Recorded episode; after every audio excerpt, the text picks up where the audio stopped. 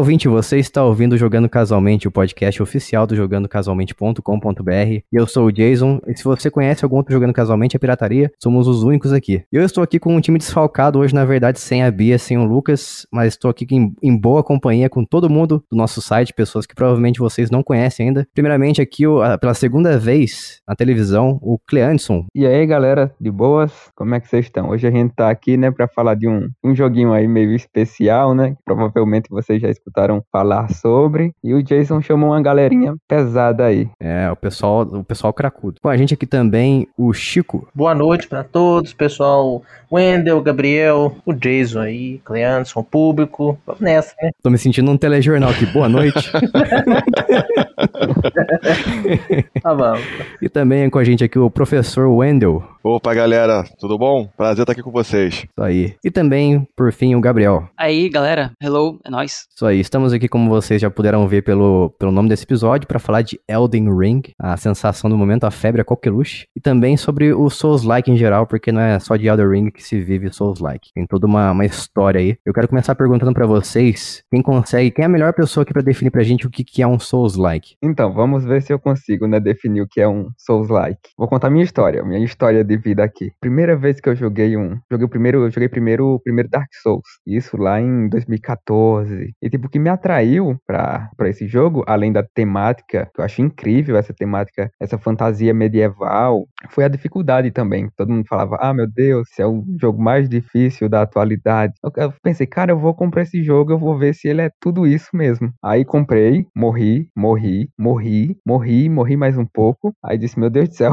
Aí larguei. Aí larguei o jogo Aí depois vendo alguns vídeos no YouTube, porque era uma febre, né, quando, quando esse treco lançou. Aí peguei e voltei para ele, dando mais uma chance. Aí, cara, eu me apaixonei pelo, pelo gênero. Pouco depois lançou Dark Souls 2 também, que tem uma galera que odeia ele, mas eu gosto. Eu gosto do patinho feio da, da From. E, tipo, a influência dos, do Souls-like foi tão grande e tem influenciado aí vários outros jogos já faz mais de uma década, né? Esse, com esses combates mais com a mira travada no inimigo, você tem que pensar, tem que defender, tem que ficar cercando o inimigo, pensando bem como atacar ele, esperando ele atacar para decorar os movimentos dele, sempre com a dificuldadezinha bem elevada. E nisso a gente tá, a gente tá aí, né? Agora lançou o Elden Ring, que provavelmente vai influenciar bastante aí outros jogos que vão vir a, a seguir, a lançar nos próximos anos. Uhum. Eu não sei se a gente pode definir assim, mas eu, pelo menos, particularmente defino Souls-like como um subgênero, né? Porque não é uma coisa que eu não chamo de oficial. O oficial, de, para mim, seria ação, aventura, tiro, etc. Mas eu também tive a primeira vez contato com foi o Dark Souls mesmo em 2011, na época do lançamento. E eu lembro que eu fiquei com muita raiva do Dark Souls, porque, aliás, foi o único jogo que eu joguei da From Software, assim, de Souls-like em geral. Eu joguei um pouco Sekiro, mas eu joguei muito pouco. Não consigo nem fundar uma opinião sobre ele, mas Dark Souls, primeirão, joguei bastante. E eu fiquei com muito ódio porque era, eu percebi que era um jogo que você, no qual você morria muito. E até mesmo na época, né, uma das do, dos trailers, uma, vamos dizer assim, uma frase de efeito que definia Dark Souls na época. Era você morreu, you died, que significa você morreu em inglês, né? E é uma coisa que você vai ver constantemente no jogo, pode apostar. É o tipo de jogo que você morre em poucos segundos para você ver que aquilo ali não, é uma coisa que vai te tratar sem misericórdia do início ao fim. E eu definiria Souls-like, pelo menos, vocês podem discordar de mim, mas o tipo de jogo que. Agora eu fico confuso entre roguelite, roguelike e Souls-like. Mas é o tipo de jogo que você tem um progresso ali, mas assim que você morre, você volta ao último ponto de checagem, ao último ponto de salvamento, do checkpoint, sem aquilo que você coletou até então. O que, que vocês acham? Vocês acham que é uma boa definição? Mais ou menos. Bom, Souls-like, para mim, né, ela não é uma pegada próximo ao roguelite ou roguelike. Né? O roguelite e o roguelike, ele pune a galera na, na, naquela partida, quando você, quando você morre, você perde todos os seus itens. No Dark Souls não é bem assim que funciona. Né? No Souls-like, de uma forma geral, não é bem assim que funciona. Você continua com a sua, com a sua arma, você continua né, com, com o seu item mágico que você conseguiu pegar, né, você não perde aquilo. Né? Os itens que você perde né, são itens, uh, como é que posso colocar? Não são nem que sejam ser itens temporários, né, mas são coisas que não alteram né, a, a, jogabilidade em si. Né? Você, por exemplo, no Dark Souls, você quando morre, você perde a sua alma. né? Quando você perde a sua alma, você fica com os atributos, né, menores. Então, tem menos vida, você tem menos atributos mágicos, você tem menos força, né? Quando você recupera a sua alma, você consegue é, é, agir com sua totalidade, né? Então, não tem uma, uma, uma punição nesse sentido, né? O que fundamenta mais o Dark Souls é em relação à sua dificuldade, faz parte aí, um, a galera fala, né, do level design, faz parte, né, da, da inspiração artística das mentes criativas por trás do jogo. Também a questão da cadência, né, que geralmente a, a, os, os, os as batalhas, né, são batalhas cadenciadas, você não pode é, encarar como se fosse uma espécie de hack and slash, né, sair dando golpes em cima de golpes. Sentando então, é, botão. não tem como, você golpeia, você defende, você rola, entendeu? Você vai progredindo de forma lenta e no processo você morre muitas e muitas e muitas vezes.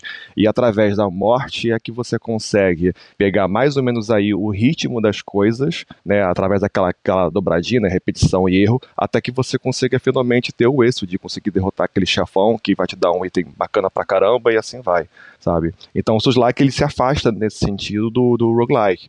Eles uhum. se aproximam no que diz respeito à, à dificuldade, né? Mas em relação à, à, pegada, são coisas diferentes. Sim, faz sentido. Definição perfeita, hein? Eu acho que é, não só isso, mas o, o Souls-like você não perde o progresso na fase, entre aspas, assim, porque não é uma fase só. Porque você tem os pontos pontos de checagem, né? Se você pega alguns exemplos de roguelike, por exemplo, é Dead, Dead Souls, eu acho que chama. Dead Cells. Dead Cells. Dead Cells, se você morre ali na frente, você, você volta pro começo, sem nada, sem basicamente, basicamente nada. Não tem um ponto de checagem. Você é obrigado a recomeçar a sua run. É, Rogue Legacy, eu acho também, que é aquele do cavaleirinho, que, que eles, eles te dão características aleatórias. Então, Souls-like tem disso também. Você tem, tem um progresso ali. Você não perde tudo, igual o Wendel já falou, e não perde o seu progresso ali na fase. Você tem um trecho para poder entre os pontos de checagem. Ali você perde se você não ativar o próximo ponto. Mas tem um pouco disso também, mas é a definição é mais acentuada pela dificuldade mesmo, assim, na minha opinião, e pelo, pela cadência mesmo, que realmente é um jogo muito cadenciado, entre aspas. A gente vai falar de Elden Ring e ele não, o jogador é cadenciado, mas beleza, a gente fala mais pra frente. Vale a pena, a pena lembrar também, né, que tipo, a gente perde, perde essas almas, mas não é igual um roguelike que você, sei lá, você perde por definitivo o que você tá carregando ali. Você, tipo, você perdeu suas almas, por exemplo, você morreu e perdeu as almas, mas você ainda vai ter uma chance de retornar ao local onde você morreu e recuperar aquelas almas. Tipo, você ainda tem uma chance, diferente dos roguelike. Eu acho que, que definir Souls-like é uma dificuldade punitiva. Cada inimigo tem um moveset, você tem que aprender ele. E se você cometer qualquer erro com esse, se não aprender de direito isso, se você cometer qualquer gafe pequeno, você pode acabar morrendo, entendeu? Uhum. É, se você for é, preso por muitos deles, por exemplo, até os mais fracos, entendeu? Tipo, eles, se você for pego por muitos deles ali próximo, eles te prenderem, você morre. Ou seja, tipo, você tem que todo, tem todo o lance de você saber ambiente que tá, que tá, você pode cair às vezes numa armadilha e morrer, ou de, do, é. de cima de algo. Eu defini o Soulslike como uma dificuldade punitiva. Tem um aprendizado que é constante. Cada inimigo você tem que saber como ele ataca, como você pode defender, como você pode atacar. É uma coisa, como, como o Chico falou, cadenciado. Você tem que ter esse, essa noção de quando você tem que pode atacar, defender quando você tem que esquivar. Então, assim, é isso que dificulta, tá ligado? Porque muita gente vê aquilo como um hack and slash, que, tipo, pode bater e tudo mais, e não tem aquele, aquela estratégia, sabe? Aquele estudo do que você deve ou não fazer, entendeu? E quando você pega a manha, você, cara, patina em todos os jogos, é tudo tranquilo, tá ligado? Entendeu? Se você jogar, tipo, Dark Souls 1 e aprender isso de maneira mais difícil possível, o 2, o 3 é tipo uma mão para você, entendeu? Souls like também vai ser tranquilo. Uhum. O problema é só começar. Quando você pega a manha ali, você tudo vai ser fácil. Não tem como. O problema realmente é só o começo de você aprender todas essas assim circunstâncias, sabe? Tipo de ambiente, ataque, defesa, rolar, estamina. Aí é cada um. Tanto que depois os chefes começam a ser mais fáceis, sabe? Você pode morrer tipo 3, 4, 5 vezes e depois é tipo tranquilo de você passar. Então acho que define essa dificuldade e esse aprendizado, entendeu? Uhum. Esforço, recompensa, aprendizado. Aprendizado amarra também, né? Porque você morre, até você aprender, você já morreu é. várias vezes, já frustrou bastante. E vocês, todo mundo aí teve contato com o Souls-like da vida com o Dark Souls 1 mesmo? Ou vocês conseguiram conhecer antes, por exemplo, do Demon Souls na época do PlayStation 3? Cara, o, o Demon Souls eu não cheguei a jogar, né? Eu não, não tive contato com o jogo. Na verdade, meu contato com a série é bem tardia, né? Eu fui ter contato contato com o jogo, acho que 2020 ou 2019, não me recordo agora exatamente o, o ano, mas é uma coisa bem próxima. E foi com o primeiro Dark Souls, que eu descobri que eu tinha no, no, no Xbox 360, em algum momento foi dado, né, na, na Gold, aí eu, eu vi que eu tinha na, na minha lista, e eu fui ver qual que era do joguinho, né, pra ver se era aquele bicho ao mesmo que todo mundo falava, que era difícil pra caramba, né, aí eu, eu falei, pô, legal, é isso mesmo. aí eu, aí eu fui, peguei o, o remaster, né, pro, pro One, que aí já tem melhorias visuais, né, tem a melhoria do frame rate, né, que o FPS é 60 cravado, é, é uma experiência bem mais legal, né, de você ter. Pulei o 2, tenho o 3, mas eu não joguei ele por inteiro. E tenho o Sekiro, né, que são jogos da, da, da From Software que eu tive contato, né, e agora o, essa belezura do Elden Ring. Primeiro, olha pra você ver, o primeiro Souls-like que eu joguei foi Bloodborne, lá em 2015, eu acho. Foi quando lançou, a, eu, eu, como eu tinha acabado de pegar o PlayStation 4, na minha cabeça eu tinha que jogar todos os lançamentos exclusivos assim para ele inclusive Bloodborne, que um amigo meu já sabia que, que eu ia passar dificuldade, porque nunca tinha jogado um Souls-like na vida. Comecei por ele, fritei no jogo, amei cada segundo do jogo. É um jogo muito tranquilo, assim, de, de começar, pela arma que eu optei, então já deu uma facilitada muito boa. É, fiz a platina do jogo, maravilhoso, explorei tudo, só não fiz as, DLCs. E depois eu joguei Sekiro, mas eu não fui muito longe, realmente acho que a curva de dificuldade do jogo foi mais acentuada do que eu esperava e eu acabei desanimando, sabe? Com outras coisas para jogar, eu falei assim, ah, deixa pra lá. E eu joguei um outro Souls-like que eu acho que ninguém deve ter jogado, que foi Lords of the Fallen, que saiu em 2015.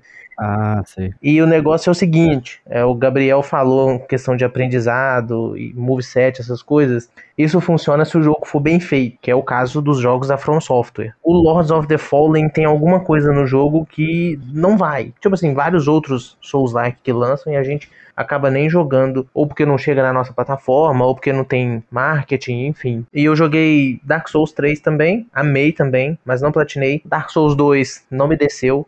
Eu acho os cenários do, jo do, do jogo terríveis. Demon Souls eu pulei, embora eu tenha ele aqui do PlayStation 5, mas eu não joguei ainda. E cheguei no Elden, Elden Ring, que para mim é o melhor Souls-like que tem. E isso, é hum. é, isso não, não tem debate. E eu ah, então, acredito. Então, então já que... pode acabar o podcast aqui. Não, não. Não, bicho, em questão de. Não tem debate. Em que, não, em questão de.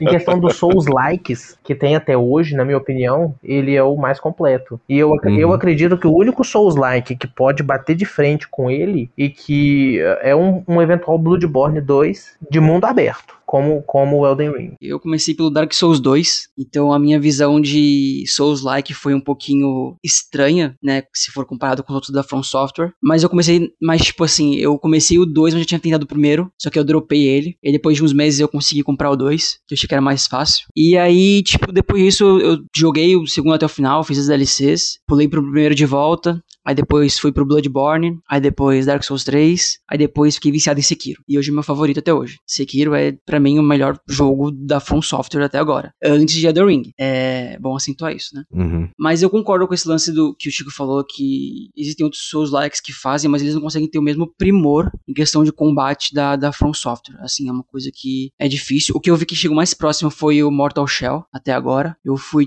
eu fui tentar colocar o Remnant, é, From the Ashes, o Chrono, também tem o Death's Gambit, tem outros jogos assim, eles não conseguem ter o mesmo primor em questão de combate e questão de visual quando se trata de um Souls-like da From Software. Mas da mesma forma facilita você já ter esse, esse hábito de você saber o momento de atacar, de defender, de tudo mais, né, todo esse moveset e jogar outros jogos. Só que tem alguns que não facilitam, mesmo como o, o Chico falou do Tales of Fallen. Tem, também, também tentei ele também, só que também não desceu, eu dropei ele. Acho que é um dos poucos colegas que eu dropei.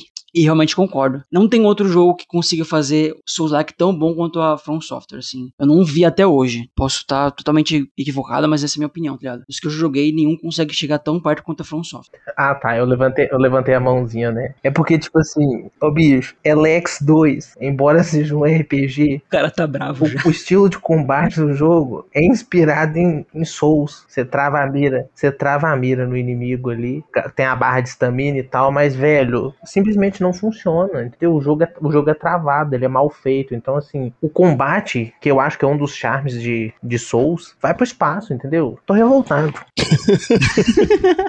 o cara. O cara perdeu a linha já, velho. Beleza. Então, tipo, eu comecei pelo Dark Souls 1, lá em 2014, no meu Xbox 360. Aí depois fui pro Dark Souls 2, que, tipo, é um jogo, assim, com muitos problemas, mas eu gosto bastante. Tenho um carinho muito grande pelo jogo. Foi o primeiro que eu finalizei, porque o primeiro eu dropei, graças à dificuldade. Aí depois peguei o Dark Souls 3 no lançamento, acho que em 2016. E joguei do começo ao fim, viciadaço. Aí o Sekiro, eu só vim pegar em 2016. 2019 agora, eu tava com uma boa promoção, aí eu acabei pegando. Só que ele eu dropei, porque, nossa, o jogo para mim é absurdamente difícil. Porque eu zerei todos os Dark Souls, uma penca de Souls-like, sem fazer o, o uso do parry, do sistema de parry, que é tipo bloquear no momento certo pra quebrar a postura do inimigo. Tipo, eu zerei todos os Souls-likes sem usar isso uma única vez. E o Sekiro, o combate dele é 100% isso. Aí para mim, tipo, ele já é um jogo muito difícil já, e para mim tá 100% mais difícil, tipo, eu acabei dropando agora com o lançamento do Elden Ring, eu concordo, acho que foi o Chico que falou, que é o melhor Souls-like, assim, da, já feito, tá, tá incrível, todos os sistemas, o mundo aberto, a exploração, a jogabilidade, tá tudo muito bom, tá, tá, tá tão bom que mesmo morrer várias e várias vezes, não tá tão frustrante quanto nos primeiros, no primeiro Dark Souls, no segundo, no Sekiro, acho que para mim ele é realmente é o Souls-like definitivo até o momento. E é legal isso, cara, porque uh, de certa forma, né, é, tem muita coisa do Sekiro que o Elden Ring ele pega, né? Ele a questão dos pulos, né, do stealth, então tem muita coisa que, que a gente viu no Sekiro, né, que vem agora, né, com, com toda a pompa pro Elden Ring quebra de, a quebra de postura de Elden Ring vem de Sekiro, se eu não me engano. Você só não Como tem a quebra de postura. A quebra de postura é porque em Sekiro você tem uma barra que você preenche, ela vai preenchendo em amarelo. Mas não tem isso em uhum. Elden. Então, quando você preenche, calma aí, quando você preenche essa barra em Sekiro, o inimigo ele fica, ele, ele, vamos dar um exemplo aqui, ele ajoelha, ele entra em estado de crítico, que você, você executa um golpe crítico. O Elden Ring tem um sistema semelhante, por porém invisível. Você consegue quebrar a postura do inimigo dependendo da arma que você está usando. E você abre essa, essa postura de. Essa, essa chance de dar um golpe crítico que causa um dano maior. Claro que isso varia de inimigo para inimigo. É, se você usa um escudo em Elden Ring, por exemplo, e executa um ataque forte logo em seguida de, de executar o bloqueio, é, você quebra a postura do inimigo, aperta o golpe fraco e você, puff, finca a espada ou a sua arma no inimigo. Isso é uma, é uma quebra de postura. É que assim, tipo, é, isso já tem nos outros Souls likes, tá ligado? Tipo, nos outros jogos da From. Quando você apara um golpe, você deixa a. a não, a, não, não digo a postura, mas tipo assim, você deixa a defesa do inimigo, tipo, aberta, tá ligado? Não é uma postura, mas, tipo assim, você deixa a postura do inimigo aberta. Ou quando você bate tanto no inimigo defendendo que a, que a estamina dele acaba. Aí ele cai, porque ele não consegue mais. Ah, beleza, é uma postura. Mas, assim, isso já existia, tipo, nos outros jogos da, da, da From Software, tá ligado? Sim. No Dark Souls 1, 2 e 3 já existia. Tipo, o lance é que Sekiro levou isso pra um outro nível. Ele não ele tirou a estamina e colocou a, a barra só de postura. É isso que, tipo, diferencia. Tipo, o, o assim, eu não digo que o Sekiro ele, ele, Elden Ring tem do Sekiro. Não, o Elden Ring, ele tem uma postura, um câmbio de postura semelhante a outros jogos like, outros, outros jogos da From Software do Souls like. Mas agora, igual a Sekiro, é muito diferente. Não, mas não igual a Sekiro. Eu digo, o, por exemplo, o sistema de quebra de postura. Que se eu não me engano, em inglês, em inglês eles chamam de poise, poise damage, damage. É o contra-ataque, né? É, exatamente. Que no, no, no Bloodborne é um contra-ataque. Não sei se vocês lembram, se vocês usavam o revólver uhum. com, no Sim. Bloodborne. E você abria. Então, uhum. é o mesmo sistema, é, com execuções diferentes. O Bloodborne era com revólver. O Elden Ring com escudo, ou o mesmo causando dano. Dano normal, você, você consegue. Você tem esse dano de postura, que é o poise damage. É porque eu posso estar falando besteira, porque eu não.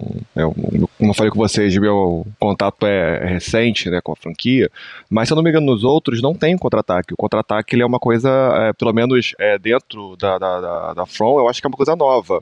Né, o que tem o parry, né, o jogo continua tendo parry e o contra-ataque é uma outra Sim. mecânica, que você pode fazer a quebra para poder dar um golpe fatal no inimigo, né, e, e tal. E, e, isso realmente é uma, uma, novidade. Sim, exatamente. Não sei se, não sei se ele está trazendo isso do Sekiro, que o Sekiro também tem é, é, questões de contra-ataques. Eu, eu, não me recordo agora exatamente né, o, o, grau que no Sekiro isso, isso alcança né? Mas ah, você conseguir é, golpear o inimigo é, ficou muito mais fácil com essa mecânica em Elder Ring. Ou seja, tipo assim, eu entendi tipo o lance do contra-ataque, isso realmente é novo. Só que o lance de quebrar postura, ele não é da, tipo assim, ele não tem o um lance, é, é tipo, é bagulho de você acabar com a estamina da pessoa, entendeu? Se você perceber, tipo, quando tem uhum. um, um, cara com isso lá levantado, você bate muito nele, a estamina dele quebra. Aí ele fica de joelhos. É a mesma coisa quando você dá parry, que porque você, porque você deixou a abertura, tipo, você, tipo, literalmente tirou a defesa dele. É diferente da postura, pelo menos que eu vejo, assim, da, do, do que eu vi no Sekiro. É porque a defesa, ela tá, ela tá atrelada à, à barra de estamina. É, né? exatamente então, isso. Se a estamina ela zera, você fica vulnerável. Uhum. Mas não é mesmo lance de postura, entendeu? Tipo, eu acho que é uma outra coisa, tá ligado? É um outro ponto. Só para pontuar aqui que o, o, o, o, o Clinton falou que, que ele não conseguia dar parry no, no Sekiro, mas conseguia dar nos outros Souls-like, né? E a mulher sabe que eu sou o contrário. Eu não consigo dar parry em nenhum Souls-like, mas só no Sekiro eu consigo dar muito bem, velho. É surreal. Tipo, eu sou muito ruim em todos. Meu Deus do céu, eu sou muito ruim. Nenhum eu consigo, tipo, nenhum. Eu, por isso que eu, eu gosto, adoro por isso. Coloca ali. Me dê um, um, escudo bem grande, com alta resistência, e pronto. Eu vou até o final do jogo sem abaixar o escudo. Exatamente. Eu consigo dar parry nos God of War de PlayStation 2. Nossa, não, aí é outro nível. Simples, tranquilo. Não, não tenho, eu não tenho reflexo para isso. Minha vista tá cansada demais para para essa brincadeira. Só deixar um fazer um disclaimer aqui que eu vou ser a pessoa que vai fazer o papel, o papel do ouvinte, principalmente o ouvinte que só jogou o primeiro Dark Souls e até mesmo o ouvinte que não jogou nenhum Dark Souls, nenhum Souls like nada na vida. Bacana, bacana. Pra gente, pra gente pontuar aqui, pra gente ter o contexto. Quebra de postura, por exemplo, seria, então no caso, a, o inimigo tá defendendo e você tem uma forma de quebrar a defesa dele, é isso? Para resumir? Você deixa ele em um estado é, sem defesa, suscetível a um ataque crítico. É, sim, é. Hum, sim, é, isso. Cada jogo Souls executa essa forma de. É, essa mecânica de uma forma. É, uhum. No caso de Sekiro, ele trouxe a barra de postura, mas em teoria é a mesma coisa da quebra da estamina, da, da barra de fôlego. É, traduzindo bem grossamente aí, bem grosseiramente. No Elden Ring, uh, você pode chamar de, de quebra de postura também, porque a mecânica é a mesma, o sentido é o mesmo. Embora seja chamado. não tenha esse nome não tem a barra em cima dos inimigos como tem em Sekiro. É, eu lembro que no Dark Souls 1 eu podia chegar por trás dos inimigos e dar o, o, o stab da morte, uma coisa assim, né? Que backstab. Backstab. Backstab, isso. É, o backstab. Stab traseiro, a, a punhalada traseira, em português. Que foi louco. tá, agora vamos, vamos pular aqui todos os Dark Souls, porque esse podcast senão vai ficar muito gigante e, não, e vai focar muito em Dark Souls. Vamos falar do que importa aqui, que é o, o jogo do momento, que é o Elder Ring, que eu gosto de chamar de Dark Souls 4 ou 3.5. Yeah. Porque, porque eu, tô, eu olho o vídeo desse jogo, não tem esse jogo, não comprei, mas eu vejo vídeos desse jogo e para mim parece um Dark Souls, só que de mundo aberto. E qual que seria a diferença, a grande diferença de Elder Ring para todos os Dark Souls que vocês já jogaram?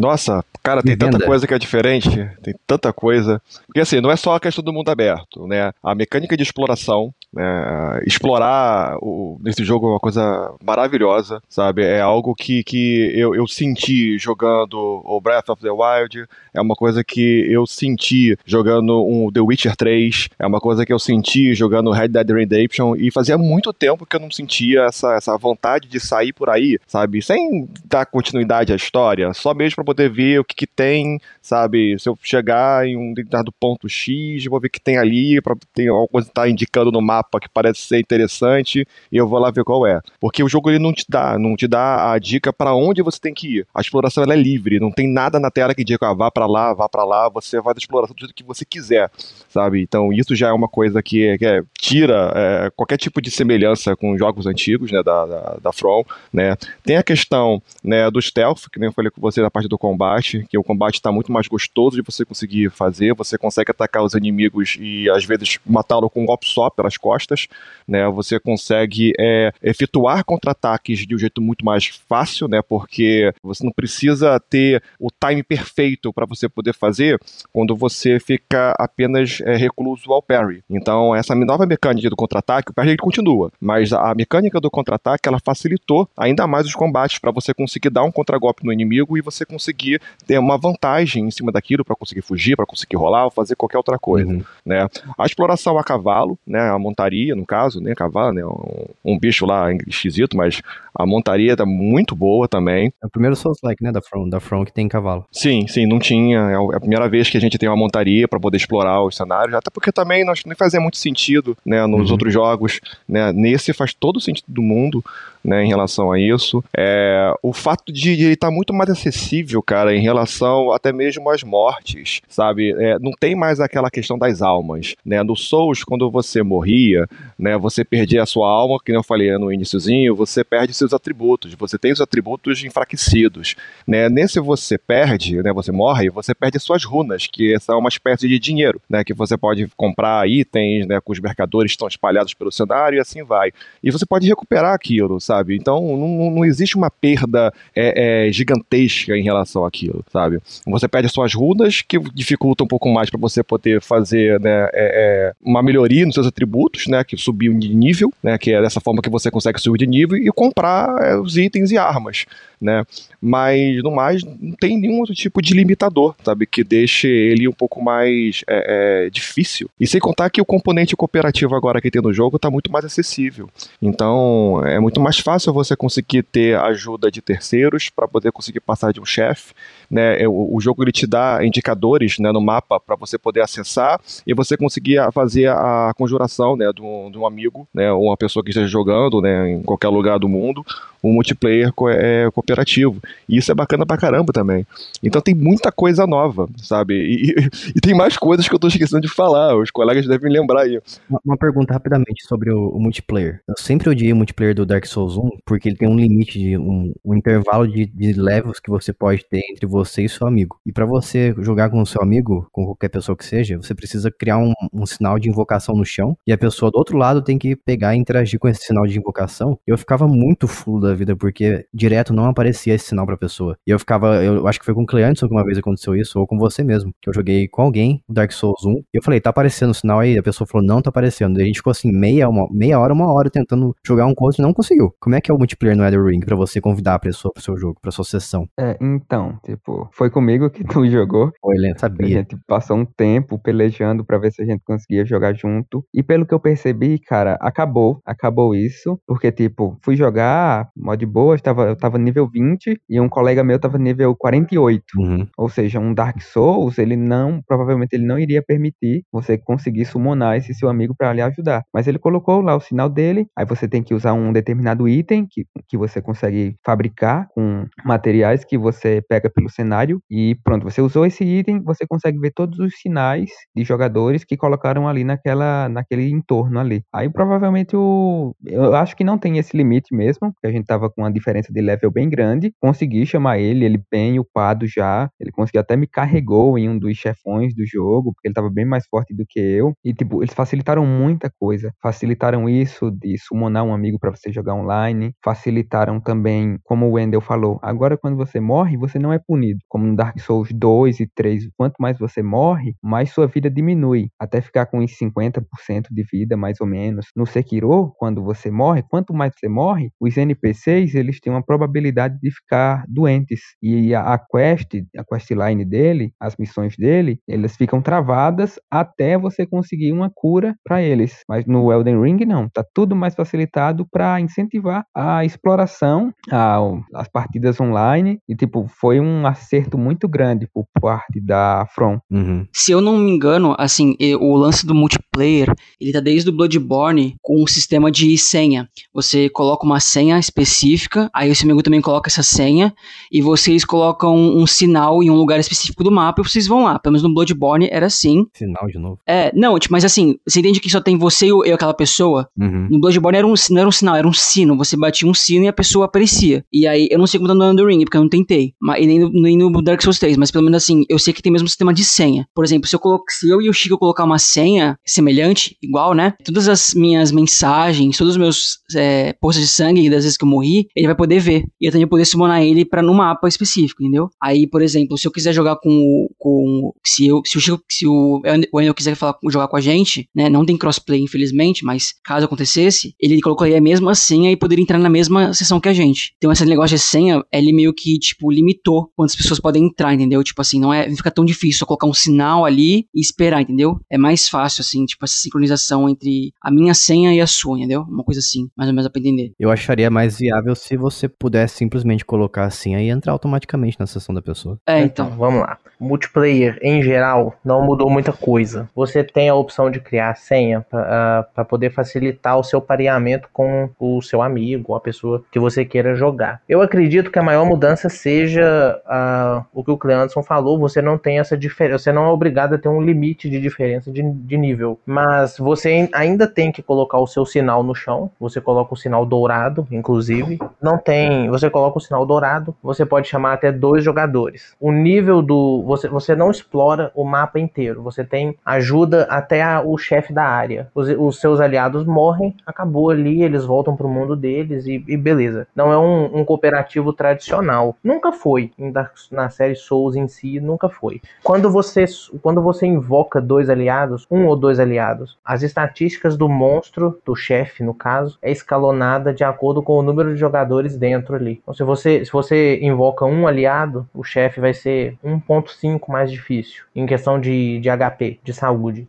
De dano, de dano causado, acredito que não. E se você invoca dois jogadores, ele vai ser ainda mais forte. Então, eu acho que ainda é um multiplayer muito. Eles estão presos ali nesse sistema, tipo, desde Demon Souls, se eu não me engano. Não sei por que, que eles não fazem um multiplayer mais tradicional. Embora, se eles fizessem um multiplayer tradicional, do, no sentido de eu chamo o Gabriel e o Wendel, a gente joga do início ao fim os três. Quebraria o, o desafio do jogo, né? Que é a tal da essência ah. do Souls-like. Então tem isso também. Eu acho que o multiplayer é, é adaptado pra experiência. Mas é isso, é isso aí. A famosa essência do, do Souls-like barra Elden Ring que não pode ser quebrada. É, eu vou dá. pular, gente. Eu vou embora. Fora que quando você chama alguém para te ajudar, tem a possibilidade de ser, ser invadido. Ah, é. E geralmente, quando você é invadido, pelo menos a, a, pessoa que invade ela é mais forte. Porque os atributos do, das pessoas que você chama, né, cooperativo, eles meio que ficam, assim, semelhantes, pelo menos, pelo menos nos antigos. Não sei como é que tá no Elder Ring, pelo menos, né? Os antigos tinham isso, né? Eles, eles ficavam na média ali, sabe? Tipo, que todo mundo tem. E o invasor ficava, era mais forte do que todo mundo ali. Então, assim, tem essa possibilidade também. Que é, traz um problema a mais do que só o chefe da área, né? Traz mais alguém pra atrapalhar. Daí você tem que prestar atenção no no, no, cara ali que entrou na sua batalha e o chefe também, ó, olho no peixe, olho no gato. Sim. Ainda falando da, das novidades, né, uma coisa bem legal também, que é o você agora poder criar, né, é, é, equipamentos, né, você conseguir criar itens, né, através do craft para você poder é, te ajudar aí na, na sua aventura.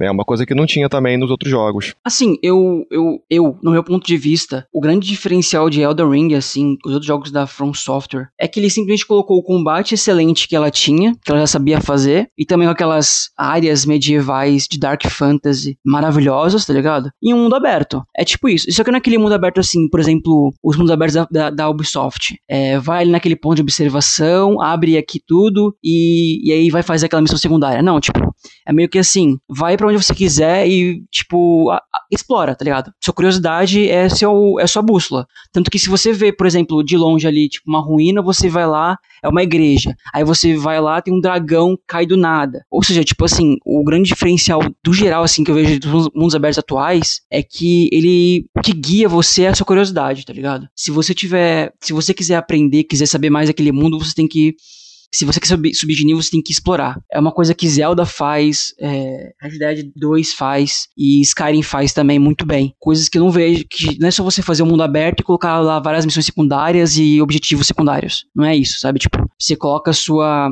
sua curiosidade para instigar a sua exploração. É isso que é muito bom, pelo menos em Elden Ring, pelo menos que você fica, faz você ficar horas perdido ali, explorando em vez de matar o chefe principal, entendeu? E é isso que funciona muito bem, pelo menos com esse jogo da From Software. E coloca a necessidade também, a, tipo, a, a sua necessidade de explorar para evoluir e conseguir progredir no caminho crítico, que o caminho crítico seria o caminho para você zerar. Eu não tô. Uh, eu acho que eles fizeram um jogo que os itens mais simples que você ganhava nos outros jogos anteriores, uma espada, um, um martelo, uma peça de armadura, tudo isso fica atrás de uh, mini chefes, entre aspas, assim. Sim e em áreas que você explora e a diversidade de áreas é muito boa. Então isso uhum. também incentiva você a explorar. Eu acho que esse é o maior diferencial. Não adianta, o maior diferencial é, é o mundo aberto, porque de resto eu acho que estruturalmente combate uh, a questão de você você começa sem é tipo assim super fraco é, contra um, um chefe de tutorial que, te, que base, ele não é obrigado a te matar porque você tem como vencer, mas ele é extremamente difícil de vencer ele naquele início. É um tutorial que se você cai, você faz o tutorial. Se você vai pra frente, uh, você não tem um tutorial propriamente dito. É, o próprio display do jogo, o HUD, né, que a gente chama, que a gente chama o Heads Up Display. Sim. Bicho, é Dark Souls, sabe? Nem isso muda. Esteticamente, esses elementos estéticos, assim, uh, e de design de, de, de, níveis também. Ao invés de. Você tem cavernas venenosas, seria o, o pântano venenoso, as cavernas venenosas de Dark Souls. Você tem o pântano de podridão. Então, isso eu acho que, que, que vem dos outros jogos. Então, Dark, é, Elden Ring é uma combinação de tudo que a From Software fez até hoje, elevada à décima potência. O cara tirou o título da, da review da IGN, tá ligado? ele já vi, isso que ele falou já vi em vários lugares dos sites, assim, tipo, é, ele não tô zoando, tá ligado? Mas aqui já vi em muitos lugares. Isso é tudo que tipo, a From Software já fez. E realmente é verdade, não tem o que fazer, tá ligado? Tem lá a Khalid lá que parece que parece que é Bloodborne, tem uma área lá que parece que é uma parte do, Santuário Nibu de Sekiro e tem lá o Castelo Tempes, Tempesvel que parece um castelo de Demon Souls. Ou seja, tipo, as áreas são tudo que, tipo, assim, que já, você já viu em outros jogos da From Software de uma maneira muito mais atualizada e com level design assim aprimorado, entendeu? Se agora tem um pulo, você pode é mais fácil você ir para vertical, né? Verticalidade é muito mais fácil agora. Então, assim, é, o mundo ele é o mais chamativo de tudo. Assim, não tem eu, eu, não, eu não consigo colocar combate nesse ponto. Só em minha defesa aí, ó, porque senão vai falar que eu plagiei, eu não li nenhuma análise, tá? Tranquilo. nem manchete, nem nada. Mas é porque é a verdade. Eu acho que é, é, verdade. é difícil fugir, é difícil fugir dessa definição, porque querendo ou não, é o último jogo deles. O último jogo assim, é o, o último lançamento deles agora, o mais recente. Culmina tudo que eles fizeram até hoje, é a obra aprimorada. Não dá para fugir dessa definição. É, mas tem quem diga que eles vão fazer, que eles vão fazer um Armored Core agora, né? Eles vão fazer uma continuação, só que no estilo Souls-like. Então, quando tu diz que, tipo, é o último, provavelmente seja, tipo, o último nesse, nesse sentido medieval, tá ligado? Nossa, cancela. Porque eles estão falando que provavelmente vai ser, vai ter fazer o Armored, Armored Core, né? Só que não estilo Souls-like. Vai ser, tipo, um Souls-like futurista, tá ligado? É o que tá dizendo aí na, assim, os caras aí, né? Pô, mas essa ambientação medievalista é tão legal, acho que eu nem precisava disso. É, já tem o The Surge. É outro, é outro que, ó... Não, cara, se o, se o Hidetaka colocou a mão, confia que é, que é sucesso, velho. Isso é verdade. Tipo, concordo plenamente com o Chico, com o Gabriel, que, tipo, é realmente tudo que a From aprendeu nesses últimos anos, tudo que a equipe vem trabalhando ao decorrer dessa mais de uma década. Uma, é, uma década, na realidade. das coisas boas que, ele, que eles aprenderam, eles colocaram no Elden Ring. Vários, vários elementos do Sekiro, um combate também mais rápido mais ágil, com é, tipo Bloodborne, Dark Souls 3, não tem mais aquele combate lento e travadão do primeiro e segundo Dark Souls. Tem o stealth do Sekiro também, tem, tem muita coisa que eles aprenderam ao decorrer dos anos e agora eles foram, levaram tudo isso de bom e colocaram nesse mundo aberto fantástico que tem uma exploração incrível. Fazia muito tempo que eu não vi uma, um mundo aberto tão incrível.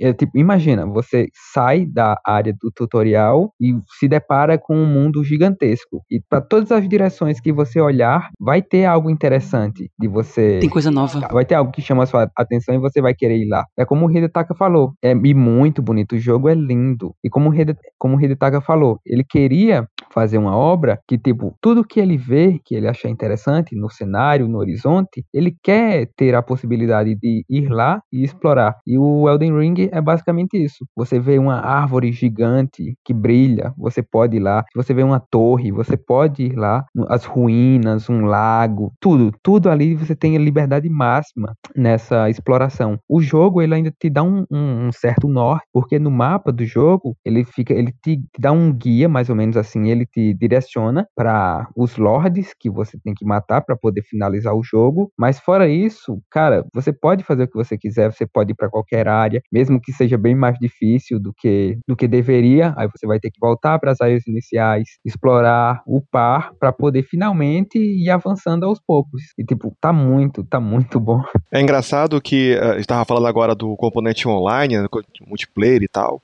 É, mesmo quando você joga sozinho, né, quando você está logado no servidor né, da, da Bandai, cara, é, é, parece que você está acompanhado, porque os jogadores eles deixam mensagens, né, que pode ou te sacanear, ou eles podem indicar, né, para um caminho específico, né, para algum item que você precisa adquirir para poder melhorar suas habilidades, né, e assim vai. Então, mesmo você jogando sozinho, parece que você está acompanhado, sabe? E isso é muito legal também sabe? Uhum. Mas tem um adendo, é, o, o Leandro estava falando da, da questão do, de enfrentar os lords, né, aquela coisa toda, né, e a história do, do Elder Ring, ela, ela continua seguindo a mesma premissa, né, dos jogos é, da série Souls. Então, não é aquela coisa contínua, não é, é bem fragmentado, é uma história que é, é muito mais é, uma lore, sabe, que está sendo ambientada ali e você não consegue compreender né, é, tudo de, uma, de um jeito rápido. Você vai coletando pedacinhos, né, de, de, de pedaços de quebra-cabeça para você poder montar né, a história conforme você vai avançando, enfrentando lá os lords nesse mundo de fantasia. E saber qual o pior disso? Esse lance de você falou agora que é fragmentado, eu acho que The Ring é muito mais, porque o número de, de NPCs é muito maior agora, né? Também não só NPCs vivos, mas também tem os fantasmas agora. Sim. E os fantasmas sim. também falam coisas muito, tipo assim, é, que não fazem muito sentido quando você não tem noção da história. Mas quando você vai pegando um pouco ali, por exemplo, tem lá um, um castelo lá, que eu acho que é o Castelo Morne, e aí, e aí tem um fantasma lá, e, aí você, e só depois que você derrota o chefe, você entende o que ele quis dizer lá no começo, aquele fantasma quis dizer. Então, assim, tipo, o, os fantasmas eles falam coisas, é, eles não falam coisas com coisas, você não entende muito bem, mas você tem que, aí você tem que juntar mais as peças para você entender. Tem muito subtexto. Tem, então, assim, a história tá muito mais fragmentada, mas não tem como dizer que não é rica. Mano, ela é rica. É uma, é uma mitologia que você pode simplesmente. Se colocasse, tipo, num livro, não dava os cinco livros do. do, da, do Game of Thrones, velho. Não dava. Juro pra tu, não dava aquilo, entendeu? De tão rico que é, é profundo, é bonito, tá legal? É legal, assim. Então, assim, é, ele segue a mesma lógica. Se você quer uma coisa, mas só que mesmo você é, derrotando os, os, chefes principais e, e, lendo as mensagens principais, você consegue pegar a essência dela. Não vai conseguir pegar tudo, mas a essência você vai entender. Que é basicamente aquilo: você tem que pegar e juntar o anel para ser o Lorde Pristino. É isso, é só isso. Agora, se você quer ter profundidade, entender tudo de uma forma muito mais aprofundada, densa, aí você vai ter que juntar os cacos. Aí, filho, putz, você pode colocar aí 100 horas de jogo. Ou seja, tudo dava pra ter sido resolvido no e-mail. É, sim. Eu, o jogo pulo... poderia ter sido e-mail. eu admito, eu pulo as cutscenes. O jogo não me prende. A história do jogo não me prende. Ah, velho, não, não, para, para, chega. Meu objetivo ali é só matar os bosses e chegar no level máximo. Cancela, cancela o podcast, cancela. Não, não, não quero mais ver isso.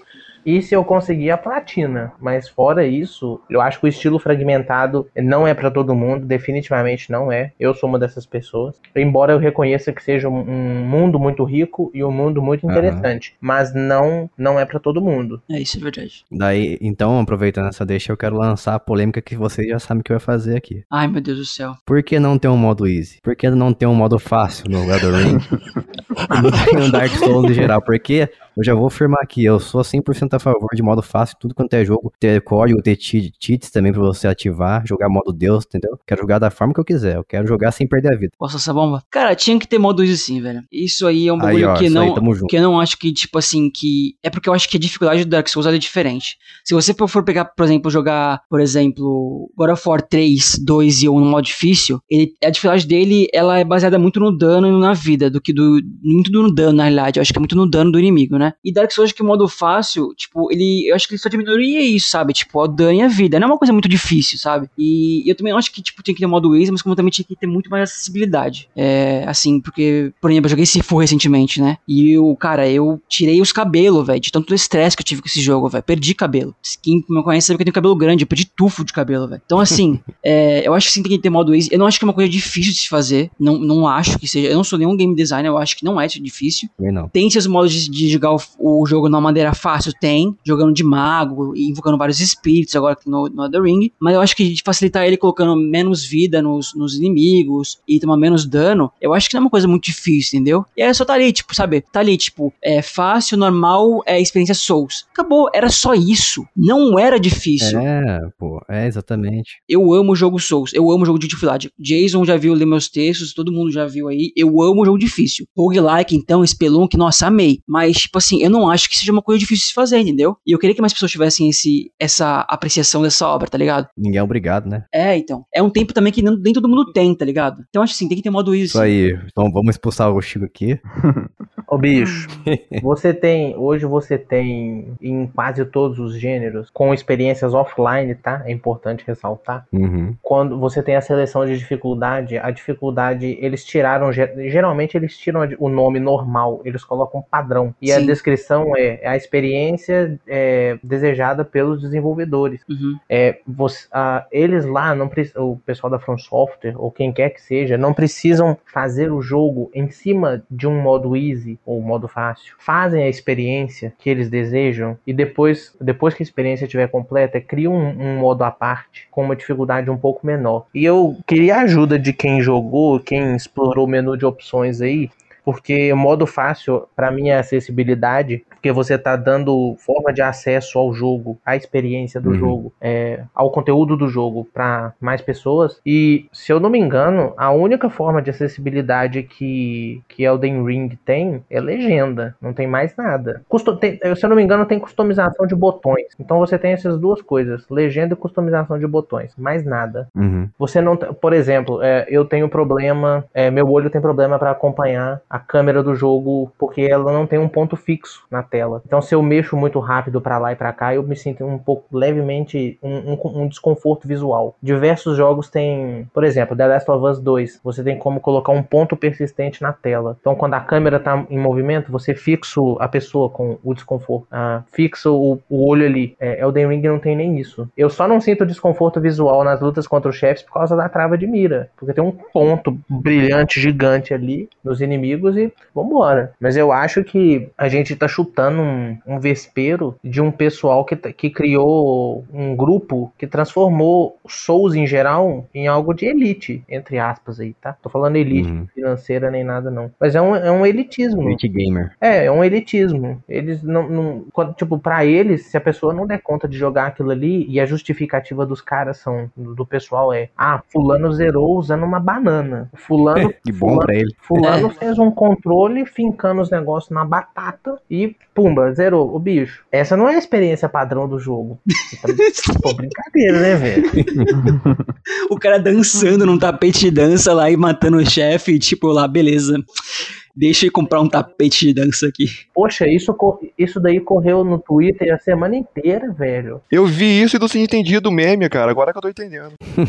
Ultimamente eu tenho jogado bastante roguelike e roguelite também, que são jogos parecidos com a franquia Souls, mas só eu só consigo me divertir com aqueles que me deixam ativar esses, esses cheats, esses, esses códigos, essas trapaças. Por exemplo, não tem como, não é tão difícil assim você fazer, não sou game designer também, mas acredito que não seja muito difícil de você criar um modo Deus, que é simplesmente desativar o dano. Desativa, ninguém mais vai te matar. Você vai jogar, vai jogar ali brincando, você não vai ter consequência nenhuma dos seus atos praticamente, mas você vai se divertir pelo menos. Se você quiser só explorar, explorar aquele mundo, que provavelmente deve ser muito interessante, é, é o que eu gosto de fazer. Eu gosto do Dark Souls, eu gosto de explorar o mundo, eu gosto de, é, de ver todos os cantos, de descobrir as armas que tem, eu gosto de ver as armaduras que eu encontro, de descobrir novos inimigos, é, entrar em locais que eu nem imaginaria que era possível entrar, entendeu? Então essa é a experiência pra mim que eu gosto hoje com Dark Souls. Souls. Eu gostava da dificuldade na época de 2011 porque eu tinha muito tempo pra, pra jogar. E hoje eu não tenho paciência nem tempo. E quase, daqui a pouco não tem nem idade mais pra ficar jogando jogo difícil assim. Sei lá, esse lance da dificuldade, cara, eu, eu, eu lembro. Tenho dois exemplos que me vêm à mente.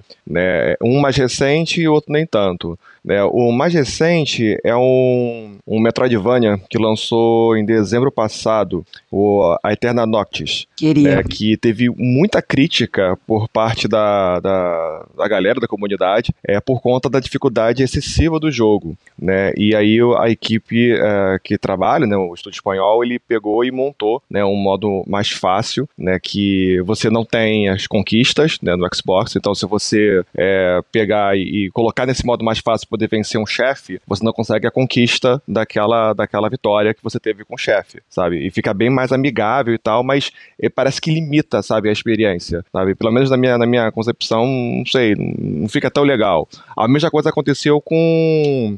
Oh, meu Deus. Aquele do... Aquele Sharingan Quem? que teve agora. O Sharingan que teve o da... Tem agora a série na Cuphead. Netflix. Esqueci agora o nome, fugiu da mente. Ah, o Cuphead. O Cuphead. Entendeu? Shut- Eu tava pensando no ta- então, eu tava achando o Shinigami ou o. Sharingan, velho. É, é- é porque, é, é porque meu inglês é, é perfeito, vocês param de me sacanear. Então o que acontece? então o que acontece, cara? É, nesse também tem mais ou menos essa mesma pegada. Né? Tem uma- um, um modo mais simples, mas que ele poda demais da experiência, sabe? Então os chefes eles não têm, a, não, não tem as, as, as- Como é que se fala? né? As partes todas, né? É que que você fases, consegue né? Derrotar. fases. né, que você vai enfrentando. É, então você não consegue ter ver essa evolução dos, de certos bosses para você poder ver qual que é, de fato, né, a, a proposta né, que os desenvolvedores pensaram inicialmente, sabe? Tem tantas outras coisas na, na- no Elden Ring especificamente que torna essa experiência menos punitiva, né, em comparação às outras.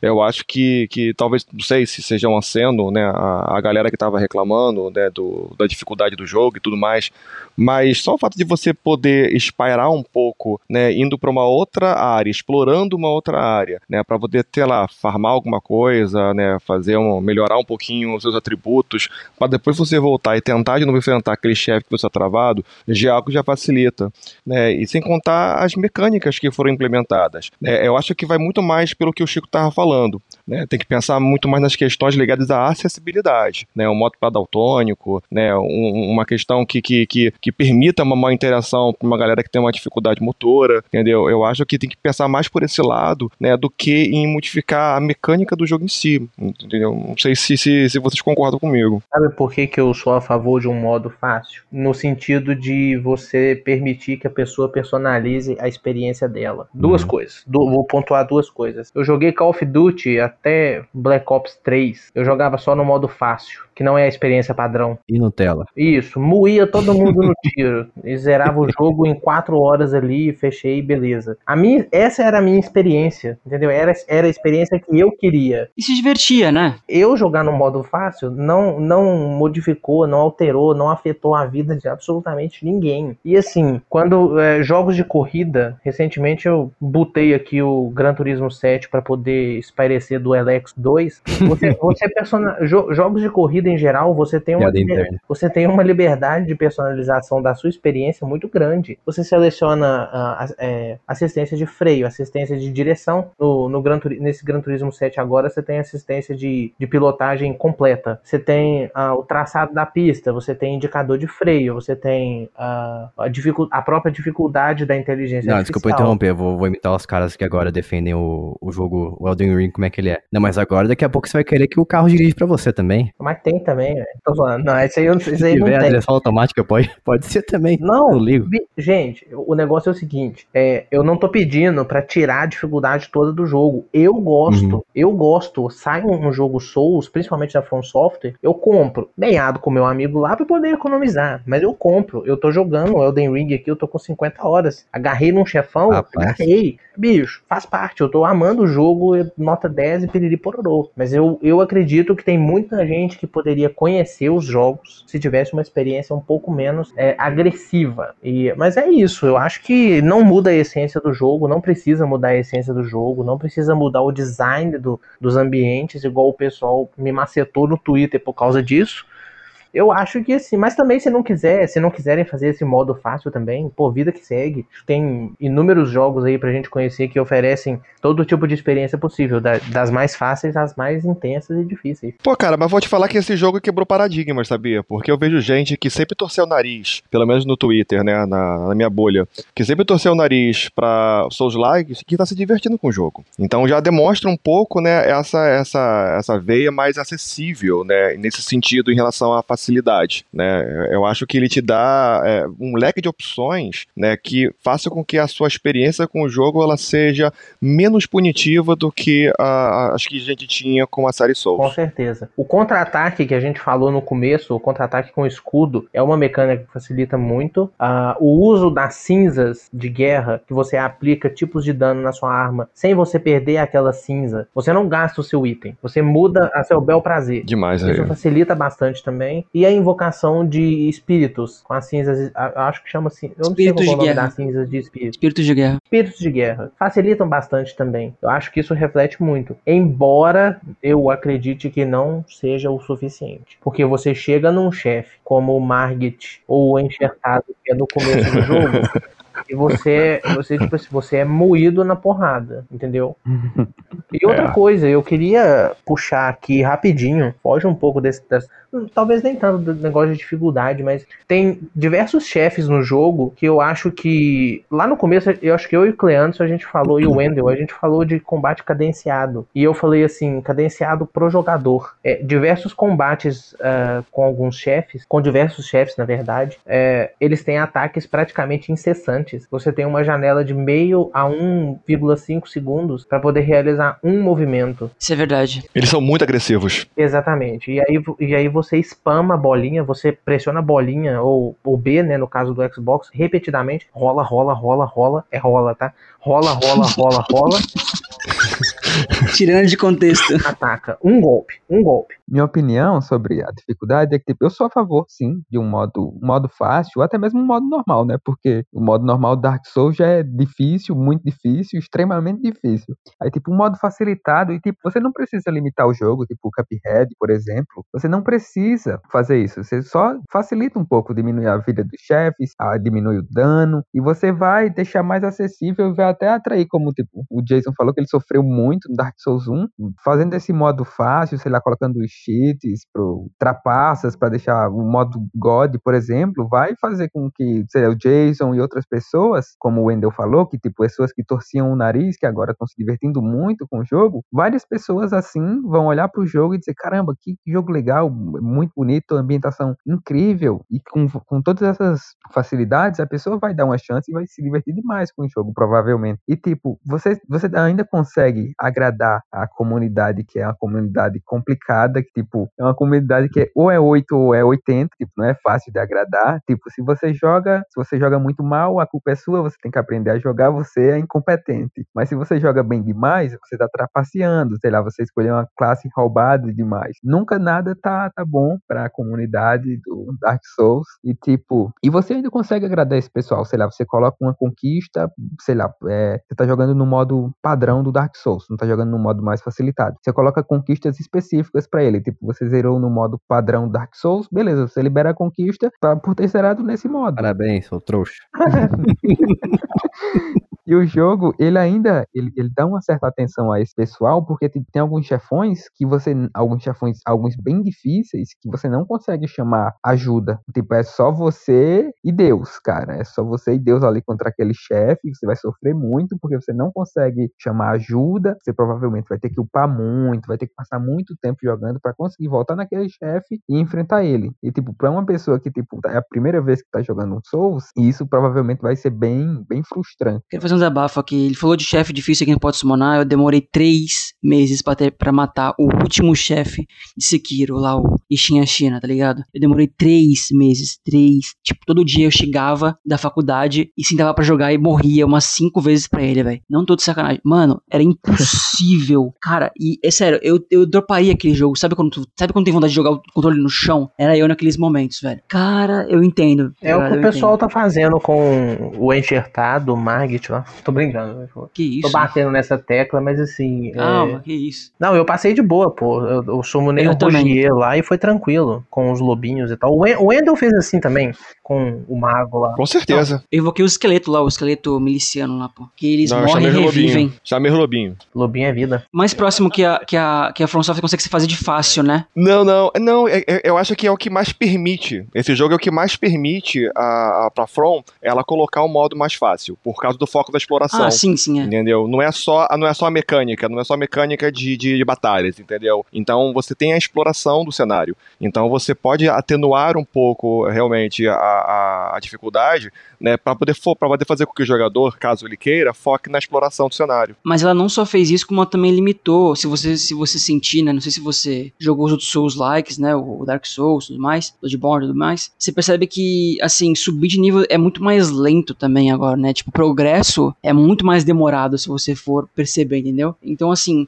você pode derrotar o Margid no nível 30, que nem eu fiz, sei vocês, mas já vi gente derrotando no nível 60, 70. E, tipo assim, ia farmando, ia derrotando, fazendo dungeon, explorando e chegou lá e deu uns tapinha ali e matou, tá ligado? Tranquilamente. A exploração permite realmente é isso, né? E mas assim, o que eu percebi pelo menos, e também uma coisa que eu falei, a From Software, ela não teve medo de colocar no início coisas bem facilitadas pra pessoa começar a aprender encorajar ela, mas no final ela começar, tipo, a macetar mesmo, sabe? Tipo, porque quando as áreas finais de, de Elden Ring são muito difíceis, cara. Vai de 0 a 100 muito rápido, tá ligado? E, e isso uma coisa que não tinha nos outros Souls-like, pelo menos assim, tipo, no Dark Souls 1 e no 2, não, eu não senti isso. As coisas ficavam, era difícil assim, tipo, era bem, como posso dizer, bem randômico a dificuldade, sabe? Tipo, tinham chefes e áreas muito fáceis e outras muito difíceis. Essa já não, assim como Dark Souls 3 eu também senti isso. É, assim, começa de uma forma mais tranquila, mas no final, mano, é só, só macetada, velho. Você que se vire, tá ligado? Porque, mano, é difícil, velho. Tem lá um, tava vendo uma boss fight lá do, de um general lá, não se pode falar isso, mas caramba,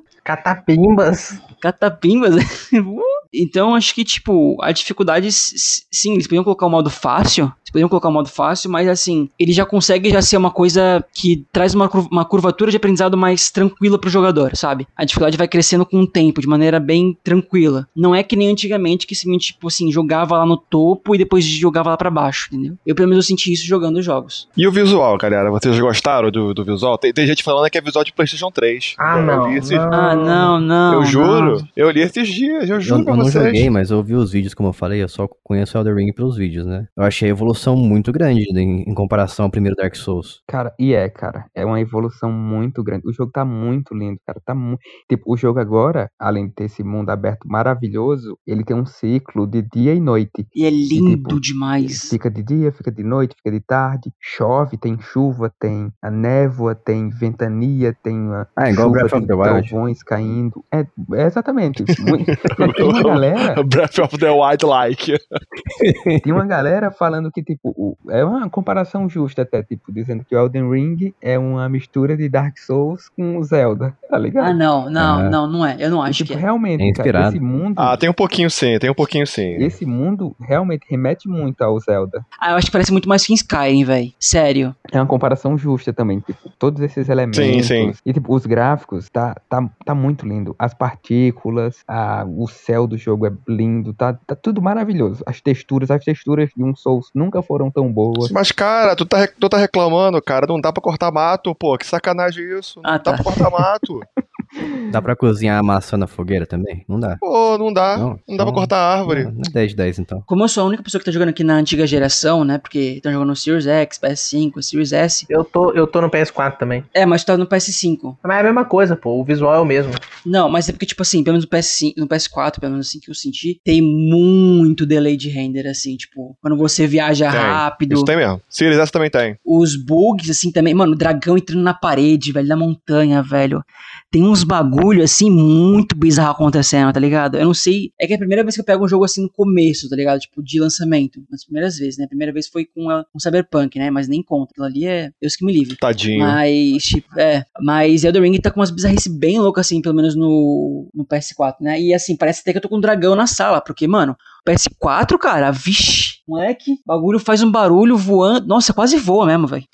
Tá difícil, mano. Não, cara, eu acho que ó, tem, tem esse problema de render também no Series S, né, que eu tô jogando no Series S, né, alguns popins, só que é uma coisa assim bem, bem sutis, nada assim que, que, que seja que chegue a chamar a atenção, sabe, que, que incomoda, ah, não, tá feio e tal, mas eu acho que isso dá pra consertar com o tempo, sabe, eu acho que até é irrelevante, cara, tá boa, não estraga a experiência nem um pouco. Não, a, a chuva já estragou a experiência, sabia? A chuva. A chuva tem uma queda de FPS na chuva às vezes, velho. Sério. Teve uma luta com um dragão lá no comecinho. Você sabe onde eu tô falando lá no, na área inicial ali? Que eu fui lutar com ele quando choveu, cara. E tipo, mano, tinha umas horas que o FPS ia pra 20, velho. Sem, Pô, cara, sem brincadeira. A resolução no Xbox Series S ela é dinâmica. Eu acho que nos outros também é, mas a, a, a resolução no Series S ela fica travada, né? Em, 1400 em 1440 para 1080.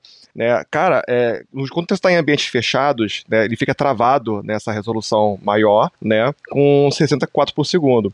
Quando vai para o mundo aberto, você vê, sabe? Você consegue perceber, é nítido, sabe? Desmanchando ali um pouco a resolução, né? Não que fique feio, mas é bem nítido quando você sai dessa área fechada e vai para o mundo aberto, né? Que tem essa transição, né? Da, da, da questão do gráfico e da performance, né, de uma forma geral. Ô, gente, uh, de acordo com a Digital Foundry, as versões de PS5 e de Series X no modo fidelidade, se eu não me engano, que é assim que chama, o modo gráfico lá, que prioriza o gráfico, o Elden Ring roda em 4K travado, não é dinâmico. No Series X? No Series X. Ah, e, mas no PS, e no PS5. Não, em si- sim, mas assim, é, você tem um. Independente disso, a gente tá. Eu eu tô tocando nesse assunto porque, assim como eles falaram no canal deles lá, parece que o pessoal ignorou muitos problemas de performance que, se fossem outras desenvolvedoras, o pessoal não ignoraria. O jogo ele não roda bem no. A, vers- a versão de PS5 não roda com 60 FPS travado, assim, sabe? Não PC roda também bem. tá com problema, né? PC, assim, muito problema, muita travadinha no, no mundo aberto. Você tem. A versão de PS4 é o que salva a minha experiência né, com, comigo jogando no PS5. E mesmo assim, dependendo da cena, muito raro, tá? Mas numa luta com- contra um dragão, como o Gabriel falou, né, o dragão cuspiu fogo e eu vi o, o, o FPS do jogo tancar ali em 15, 20 FPS. E de- logo em seguida voltar pra 60 e tal.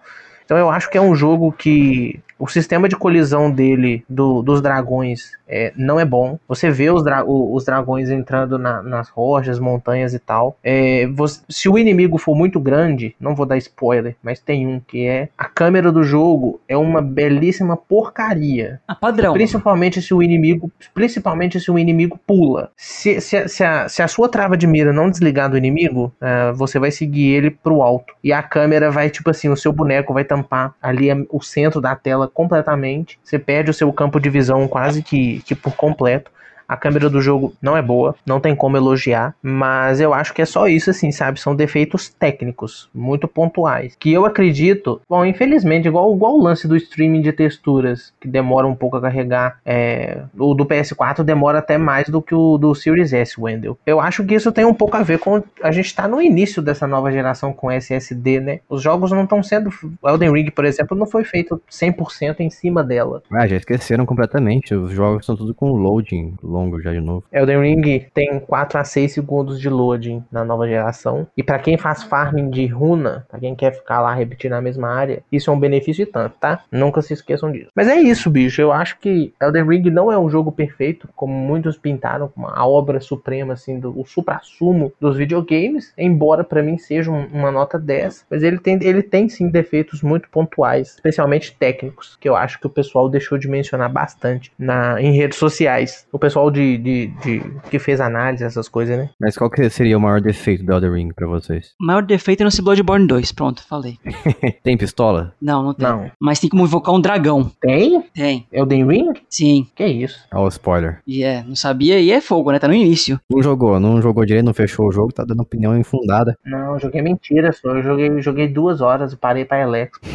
Ó, eu, eu, eu acho assim, ah, eu amo os chefes principais. Amo. Eu acho que tem. um conteúdo extremo. Conforme vocês aí forem atingindo mais o final do jogo, vocês vão reparar que a, a From Software ela recicla muito os inimigos como subchefes. Então, muitas dungeons vocês vão ver inimigos que vocês matavam ali no mundo aberto com um, dois golpes, só que com uma barra de vida do tamanho do mundo e com o dano elevado a 5. Eu já percebi isso. E, já. e- e isso é o subchefe, sabe? E, e aí funciona assim: eles repetem não só assim, mas por exemplo, eles pegam um, um inimigo A, um chefe A, um chefe B, juntam os dois, sem sinergia nenhuma, os dois simplesmente se parecem esteticamente e te, te forçam a, a- a fazer uma batalha é, em dupla co- contra um- uma dupla de inimigos completamente despirocada, sem sentido, entendeu? Sem contexto, sem, sem nada. Eu acho que o jogo ele, ele peca um pouco nisso. Ele repete muito o- os, os inimigos em, em determinados pontos. Se eu não me engano, tem, tem um, um dragão de lava que ele, ele repete três vezes em três calabouços diferentes. E você pode achar ele no mundo aberto também. Então são quatro vezes. Então, tipo, eu não joguei o suficiente ainda pra ter esse problema de repetição. Acho que até agora. É porque eu joguei mais só na área inicial, então não, não repeti nenhum chefe, mini-chefe ainda. Pra mim, o maior problema mesmo tá sendo só a performance. O jogo tá muito, muito mal otimizado. Mesmo no Xbox Series X, tem muita queda de FPS, tem textura carregando na sua frente também. Pra mim, o maior problema dele é esse. Provavelmente, conforme eu for jogando mais, eu vou encontrar vários outros problemas, até esse mesmo da repetição, como o Chico falou. Mas por enquanto, meu foco só é nesse, problema mesmo da performance. Vamos lá. Então, pra mim, cara, o maior problema, entendeu? É a dificuldade. Não, mentira, não é dificuldade não. É. É dificuldade sim.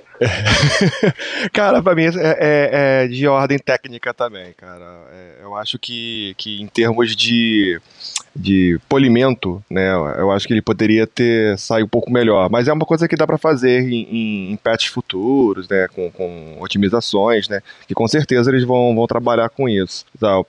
É, eu tô com umas 35, 40 horas de jogo. Não tô muito longe, eu tô explorando bem devagarzinho né? E eu, eu tô muito ainda deslumbrado com o mundo, sabe? Então é, é difícil eu, eu, eu jogando, né, desse jeito, sabe? Tão, tão fascinado que eu tava tão ansioso né, para poder jogar isso e conseguir encontrar um defeito é um pouco mais complicado. Eu não, eu não tinha parado pra pensar. O, o que eu penso mesmo é, é são os problemas de ordem técnica, né? Por exemplo, eh, nos primeiros três dias, né, ninguém no Xbox conseguia jogar online, né? É uma coisa que estava tendo um problema com o servidor, e algo que foi só consertado depois, né?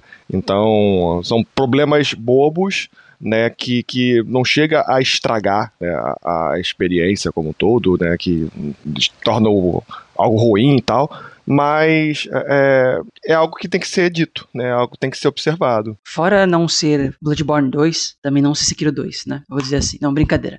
eu acho que. Eu não. Eu já- acho que já tô meio que no meu lado pessimista de acreditar que todos os jogos vão lançar assim, tá ligado? Meio quebrado já, sabe? Porque são raros os que não acontece isso, né? Já percebeu? Eu Não sei se vocês já perceberam. São muito raros, sabe? Tipo, os que não saem meio quebradinho assim. Mas é a mesma coisa, eu acho que o quesito técnico é o problema, que eu não me atrapalha de uma forma tão grande, mas é uma coisa chatinha de se ver. E acho que é só isso, só. Assim, tem algumas músicas que eu não gostei, de alguns chefes que poderiam ser muito melhores, mas aí é um gosto já muito pessoal já. Tem batalhas com dragões que a música é a mesma, óbvio, né? Acho que não tem como mudar muita coisa, mas aí chega em chefes assim que são bem grandes, são muito melhores e não tem o mesmo não tem o mesmo primor, sabe? A música, a musicalidade, sabe? E é isso que eu notei assim que eu não gostei muito, sabe? Decai muito, mas isso é gosto muito pessoal. Pra gente encerrar esse podcast aqui, que já ficou bastante longo, vocês esperam alguma outra coisa, é, um novo paradigma, algum, algum padrão de qualidade inédito na indústria de games depois do lançamento de Elder Ring? Vocês acham que jogos vão se inspirar nele a partir de agora? Vai ter o Souls-like mesclado com Breath of the Wild, mesclado com o Skyrim. Vai ser o Skyrim Breath of the Wild roguelike, like.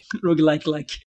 Cara, sinceramente, eu acho que não, Porque é só. É, é isso, é só tipo o combate Souls-like da From Software e o mundo aberto. Esse lance de você ter esse mundo aberto que te deixa mais liberto, né? Já existiu, como a gente já falou, em Red Dead, Skyrim, The Witcher também tem um pouco disso. É, e Breath, Breath of the Wild, né? Agora, o que eles podem imitar mesmo é esse estilo de mundo aberto, sabe? Que faz falta, né? Se você for ver aí, lança 300 mundo abertos no ano. Tem Dying Light 2 agora. É, e também agora tô jogando a coleção do Ezio, né? É tudo a mesma coisa, sabe? Tipo, é ponto ali, aí vai ali, pega item ali. E é tipo assim, não tem o mesmo. Não tem mesmo. A mesma. Não instiga da mesma forma que instiga esses mundos abertos, sabe? De você ser curioso, de você explorar. Então é só isso. Mas eu acho que não tem nenhuma coisa que vai mudar assim, não. Acho que não vai acontecer isso, não. Então, é porque eu concordo, porque, tipo, tudo que a gente vê no Elden Ring a gente já viu em outras obras, até no Zelda mesmo, no Skyrim. E, tipo, eu espero, né, que o sucesso do jogo influencie outras obras, principalmente nesse quesito do mundo aberto, porque, tipo, é o mundo aberto do, de alguns jogos da Ubisoft, por exemplo, do Dying Light 2, como o Gabriel falou, é só um monte de, de ícone no mapa espalhado, vários, vários ícones, tudo com objetivos genéricos e repetitivos, que você só tá indo lá para completar, o, deixar o mapa completinho e tal. Você não tem a vontade, você não, sua curiosidade não é instigada, igual no Elden Ring. Eu espero que é, eles influenciem outras obras, outros desenvolvedores a fazerem esse mundo aberto mais, mais orgânico, mais natural, que instigue o jogador. Então, eu acho assim, é, esse jogo, né, ele não é revolucionário para a indústria. Ele é revolucionário para a franquia. Ele é revolucionário dentro da série Souls, né, como um Souls-like, ele é revolucionário de fato. Né, ele muda bastante coisa, né, é, que, foi, que foi instituído, né, nos jogos anteriores mas para a indústria em si, né, tudo que a gente vê no jogo, a gente consegue perceber em outros jogos. Né?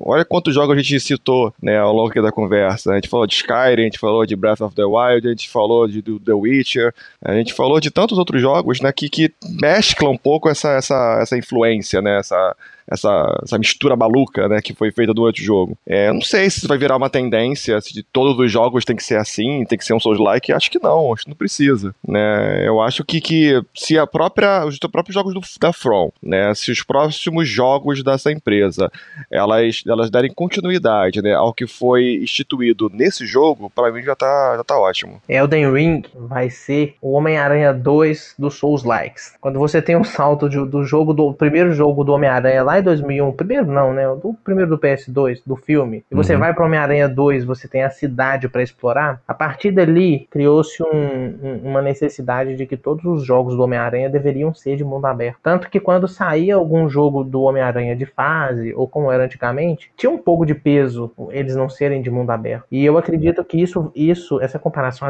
pode parecer meio esdrúxula, mas Elden Ring traz isso para Souls-like também, sabe? É, se Bloodborne 2, um eventual, eventual Bloodborne Bloodborne 2 não sair com um mundo aberto, ou no mínimo semi-aberto, um pouco mais expandido do que o Blood, primeiro Bloodborne, é flop pro pessoal, entendeu? Para mim, não. Beleza, pela temática não, mas a chance de flop é muito grande. Uhum. A gente citou o, o Breath of the Wild, né? E ele, ele impactou, ele, com ele veio o Genshin Impact, aí veio depois, é, e aí influenciou alguns jogos, né? Assim, poucos, não muitos, é, que também tentaram esse mundo aberto, mas estilo Zelda, de, de escalar. Teve o, o Immortal Phoenix lá da, da, da, Ubisoft. Aí teve agora esse novo Pokémon. E eu acho que vai acontecer a mesma coisa com isso. Só que não é. Não vai ser aquele mesma. Nenhum deles é a mesma coisa que Zelda, né? E vai ser a mesma coisa que vai acontecer com Elden Ring, assim. Eu acho, eu, pelo menos eu vejo isso. Vai ter esse mundo aberto, mas vai ser a mesma coisa que eles conseguiram fazer, que a From conseguiu fazer. Então fica assim, falamos aqui de Elden Ring. Fala pra gente o que, que você achou desse podcast, o que você acha de Elden Ring em geral. Também pra gente lá no grupo do Telegram, em t.me barra jogando casualmente. E também apoia a gente mais uma vez no apoia.se barra jogando casualmente. Antes da gente encerrar de vez, quero que você fa vocês façam aí uma indicação do melhor jogo que vocês jogaram essa semana, e não pode ser Elden Ring. Droga. Vai lá, Chico, começa você falando de Alex 2. tá, eu não recomendo Alex 2, deve ser o pior jogo que eu joguei pro jogando casualmente, e eu queria fazer um pedido aqui pro Jason, que é a próxima vez que eu pedir uma tranqueira, que você me expulse do site. Mas por recomendação, bicho, Insurgency Sandstorm, eu preciso recomendar esse jogo porque é um jogo de tiro online fantástico, bem mais puxado pro lado hardcore. E é ele e Gran Turismo 7 que tem me mantido são com relação a Alex 2. Essa é a minha recomendação. Quem gosta de jogo de tiro, que é um negócio totalmente oposto a Elden Ring, pega Insurgency Sandstorm para jogar, porque é uma experiência fantástica. Eu quero indicar dois. Eu quero indicar dois. Né? Eu quero indicar o, o- um de luta, né? que é o, o The King of Fighters 15, que é bem legal. Né? É- Ele, ele, ele pega muito da, da essência né? da, dos jogos lá atrás, dos anos 90, dos anos 2000, a fase boa né? do, do, do KOF. Né, e resgata, né, pro, desse novo jogo. E o Pokémon Legends Arceus, cara. Aquele joguinho ali, pra mim, é, é maravilhoso. Eu tava. Eu, eu larguei ele pra poder jogar o Elden Ring, que até então eu só tava jogando só ele. Mundo Então, aberto também. Mundo aberto também, né? Muito co- contido. Não é um bem mundo aberto, né? É um, é um, é um, é um pseudo mundo aberto, né? Mas, mas a gente pode encarar dessa forma. É uma experiência bacana, né? Pra, pra série Pokémon. É um avanço pra série Pokémon, na minha opinião. Né? Que eu acho bem legal Jogo- também. É jogo de turno ainda? Cara, você vai gostar, Leo. Eu sei que você não curte muito, mas tá muito mais dinâmico, cara. Muito mais dinâmico mesmo. É ainda em turno, mas tá bem mais dinâmico. Uhum. Não tem aceleração, botão de acelerar as batalhas. Não precisa, cara. Não precisa. Ah, não. Isso, isso aí que todo fã de Pokémon fala. Não precisa, tá perfeito assim. Escu- Dá uma olhada no, no gameplayzinho depois na internet. Eu vi, eu vi já, desanimei. Falei, é a mesma coisa esse negócio, só mudaram a câmera, estão pensando, estão pegando o negócio e maquiando o jogo pra falar que é outro. Ai, fã, que- fã de Pokémon é fogo, viu? Que isso, gente? Pior que, que eu sou fã de isso? Pokémon, cara, esse que é, o- esse que é o problema. É, tá vendo? É fogo mesmo. É, então né? é fogo. Então, minha recomendação é o Grid, Grid Legends, que é um jogo de corrida que tá muito bacana, tem muito conteúdo, tá tão bom quanto o anterior, pra quem aí jogou, né, o Grid, o reboot, Uhum. e tipo, tá com, agora tem um modo história, estilo aquele modo história dos, dos últimos FIFAs, também ainda tem um modo carreira com dezenas de eventos, tem eventos especiais de drift, com carros únicos, é um jogo que tá me divertindo bastante, tá me prendendo bastante, a jogabilidade tá bem interessante, o jogo tá muito bonito, eu recomendo sim pra quem quer um joguinho de corrida pra passar o tempo e dar uma relaxada. Bom, pra quem quer matar demônios de maneira bem, bem violenta, né? Eu não vou indicar Doom Eterno, eu vou indicar Shadow Warrior 3, né? Que foi lançado recentemente. Provavelmente vai ser ofu- ofuscado pelo Elden Ring, né? Porque a maioria dos jogos que vão lançar agora vão ser ofuscado, ofuscados por ele, né? Então, Shadow Warrior 3 aí é um jogo que tem o mesmo estilo do, do Doom Eterno, só que agora tem bastante piada, de, já que o Guy não fala muito, né? O Lo Wang, ele fala muito, faz muita piada e, tipo, você mata muitos demônios e tem muitas piadas ruins. Então, eu indico, indico o de Shadow Warrior 3. Quem tá jogando esse também é o Cleantes. Manda aí, o meu é Lex 2, pô. O cara não, o cara É não, eu não, tá- não aceitou ainda que ele pegou esse jogo, velho. Ô, gente, vocês não estão enten- vocês não estão entendendo, não, bicho. Eu ligo o trem aqui, ó. Eu fico olhando pra tela, eu fico triste, cara. Por que, que eu escolhi essa droga? Faz parte. Ah. Vai lá, Jason. Acontece. Às vezes a gente faz escolhas ruins. E o meu, e o meu jogo da semana aqui, o melhor de todos, é o Assassin's Creed The Ezio Collection. Estou jogando no Switch. Estou. É, é é um jogo muito bom, né? Eu já joguei o segundo, o Brotherhood e o Revelations também, só que não tanto quanto eu gostaria no passado. E agora, e uma das maiores vantagens do Switch é você jogar de forma portátil, obviamente, né? Às vezes é a única coisa que sobra em alguns jogos aí que tem um porte muito mal feito, mas esse, esse porte desses três jogos clássicos, eles estão incríveis até porque eles são jogos originalmente da ge- geração 360, mas eles são re- remasters da geração PlayStation 4. Então, eles são um pouquinho pesados pro Switch. Você percebe um downgrade aqui e ali se você for ver vídeo de comparação, mas assim, tá rodando de forma bem satisfatória, 30 FPS bem estável na maior parte do tempo. Só quando tem muito inimigo na tela daí cai um pouco, mas é, é Assassin's Creed, é, é portátil e é Ezio, né, que é o melhor personagem da saga Assassin's Creed. Acho que a gente talvez tenha um consenso aqui entre todo mundo, mas pra mim é o melhor personagem mesmo. Não, não. Não? Hum, hum, Tá, tá errado. Quem cara. que é? o Edward. É o Edward do Black Flag, do Assassin's Creed 4. Ah, Porque verdade. é um pirata, né? Ele é um Pô. pirata, tipo, ele já ganha, assim, de todos. É, é, é simples assim, pirata ganha de assassino. Mas ele é um pirata assassino. Então, eu acho, eu acho que o segundo, em segundo lugar eu colocaria mesmo o Edward, porque de todos os assassinos, ele é o único que tem a história, a origem diferente. É verdade. Isso é bem verdade. É, eu colocaria, eu colocaria o, o aquele lá do Rogue, né? Que ele era um templário, ele era um assassino e virou um templário. Eu achei muito incrível isso. Eu não sei o nome dele, porque eu não Isso. joguei. Ah, deu É. spoiler do jogo aí já. É, Não, é, não, pô, Mas que eu não- velho. Isso tá no trailer, eu não joguei, mas achei isso muito incrível. Muito, muito incrível mesmo. Bem diferente, assim. não sei como é, eu não sei como é o jogo. do jogo, que é uma porcaria, né? É, não sei Ah, se o jogo é bom, não que joguei, Desculpa. Isso, velho. Nossa, Assassin's Creed Rogue é um lixo, meu Deus. E com isso a gente encerra aqui esse podcast de Elden Ring falando de Assassin's Creed. Falou, até a próxima. Um beijo. Assassin's Creed Like. Novo gênero. Tchau, valeu, galera. Tamo junto. Valeu, gente.